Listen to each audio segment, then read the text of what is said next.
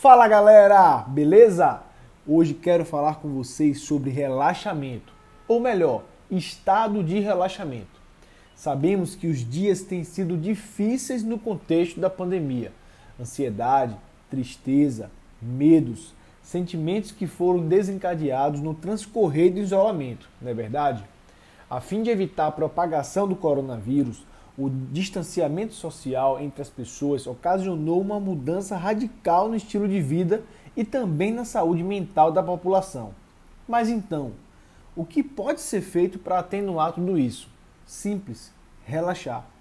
E nada melhor do que usufruir deste estado através da yoga, uma ciência antiga que possui mais de 5 mil anos e que tem por objetivo unir o corpo, a mente e o espírito, possibilitando que as pessoas se reencontrem com a sua verdadeira essência. A yoga se utiliza de diferentes técnicas de alongamento, meditação e respiração que podem alterar a energia do nosso corpo, transformando o próprio indivíduo e o ambiente ao seu redor. Mas como fazer yoga? Na verdade, praticar yoga requer apenas um passo básico: começar.